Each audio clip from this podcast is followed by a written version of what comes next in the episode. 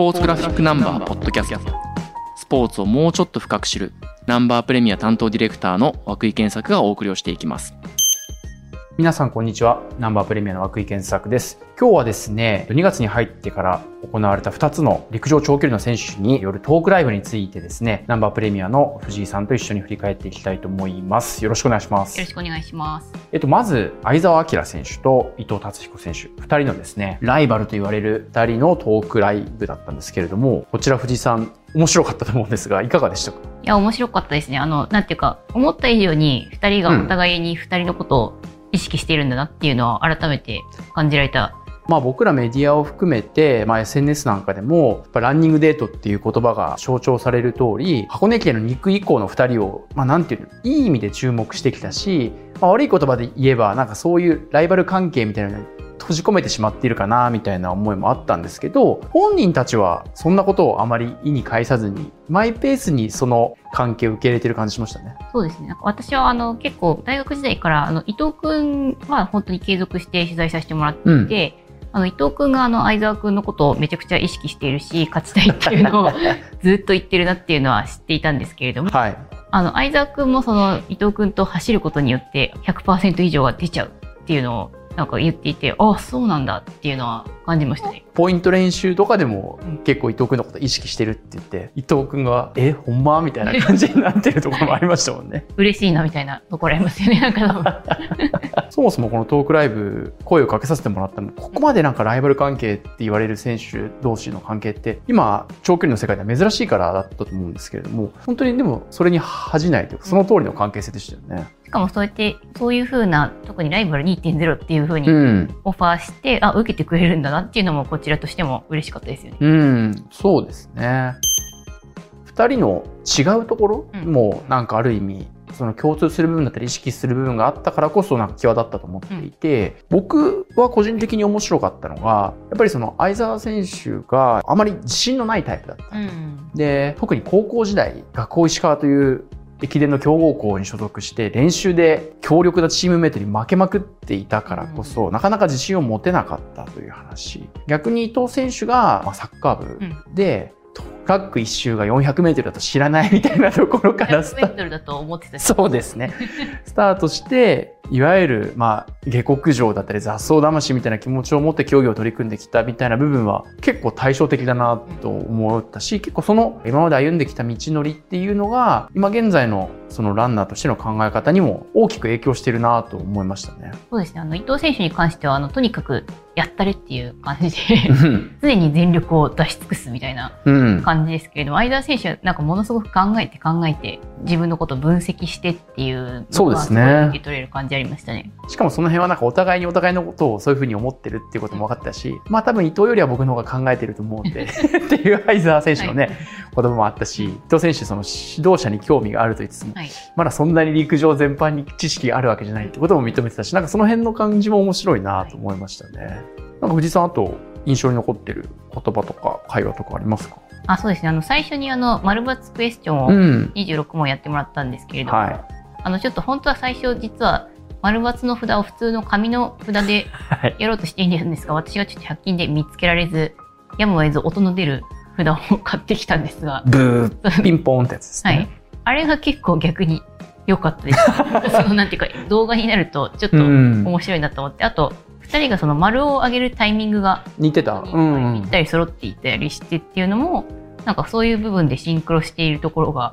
おっていう感じ。うん、うん、面白かったです。その26の質問は、まあもちろん競技のことを中心になんですけれども、コーナーを織り交ぜた項目を考えて、僕らで考えて当ててみたんですけれども、ここでもちょっと違いがはっきり出たなというのは、今現在推しているタレントや歌手がいますか、うんという項目で、はい。えっ、と、伊藤選手はヒップホップ、はい。AK さんとかをはじめとしヒップホップ全体がやっぱすごい好きで、その辺がやっぱそのさっきの自分が下から這い上がってくるみたいな生き方ともなんか共感する部分があると言いつつ、相沢選手が挙げてきたのはちょっと意外な名前でしたよね。ですね。K-POP K-POP の、しかも、あの、二次プロジェクト。二次プロジェクト、はい。あの知らない方もいらっしゃると思うんで、はい。ぜひあの僕も詳しく知らなかったので Google 検索を知ってしまいましたけどしかもそのなんかちゃんとしたストーリーを追ってファンになってる感じでしたよね。あの二次プロジェクトは、あの、もともとオーディション番組から生まれるうやつん。なので、そのやっぱその過程から応援したくなるのが箱根駅伝にも通じるものがありますよねと相澤選手自身がおっしゃっていて なんか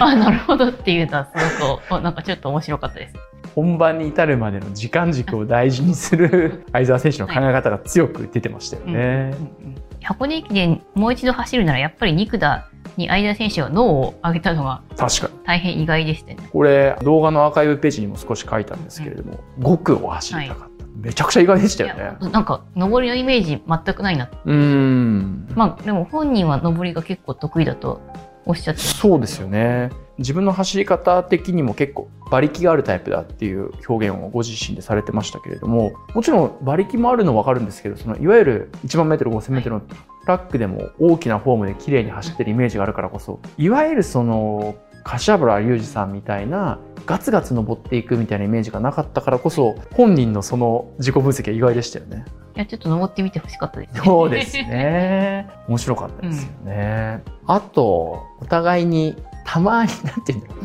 別にカップルに仕立てたいわけじゃないですけど、は視線が絡み合ってたりする、あなんか対談中の仕草も、なんていう、ちょっと上から目線になっちゃいますけど、可愛らしいところもあったなと思いましたね。ちょっとあの手を交わし合ってニコッとするところも ありましたしそうですよね。はい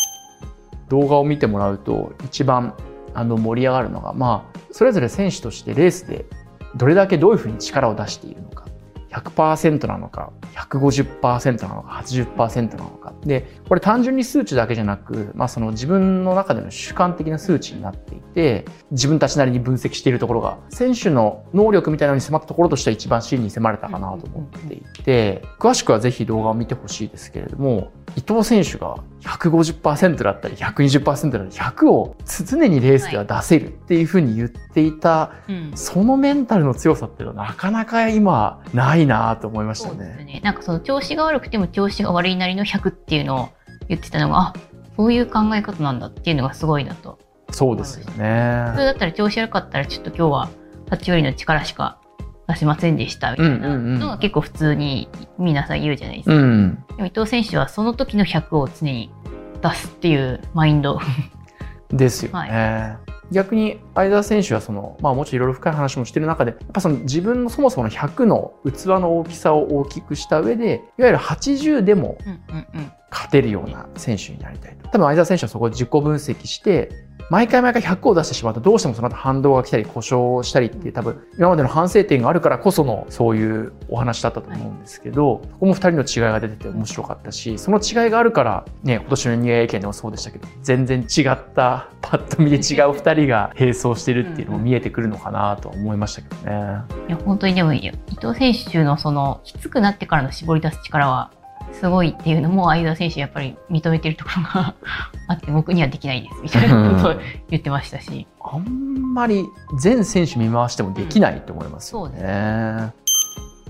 トークライブ終わった後につい先日までプレゼントの募集もしていたんですけれども2人にあのお互いの写真撮影をしてもらったんです、その様子も結構印象的でしたよね。いやそうですよね伊藤選手はこう最初から何か笑いセンスを持っているというか、うんポーズとかもさって取っていい感じに自分がこう映るっていうのを知ってるみたいな感じですけど相田選手はものすごい面白いポことーズ。してそう。静岡出身ですけど伊藤選手になんかちょっと関西人魂があるみたいな、お笑い魂があるみたいなところある。それに相澤選手も引っ張られてる感じしましたよね。なんかあの伊藤じゃなかったらこんなポーズしませんみたいなことも言ってましたし、あと逆に相澤選手はチェキはい、カメラ自体に結構興味を持って心身でここでどうどうなってるんですか？ってカメラマンに聞いたりしてたので その辺でもなんか興味関心の方向性が違うなと思ったりもしました。で2人は伊藤選手は3月のザ・テンというアメリカでのえー1万メートルの記録会を得て5月の日本選手権に出るで相澤選手はおそらく日本選手権一発勝負になるんじゃないかと言っていたので、ますます2人に注目だなと思います。2人のね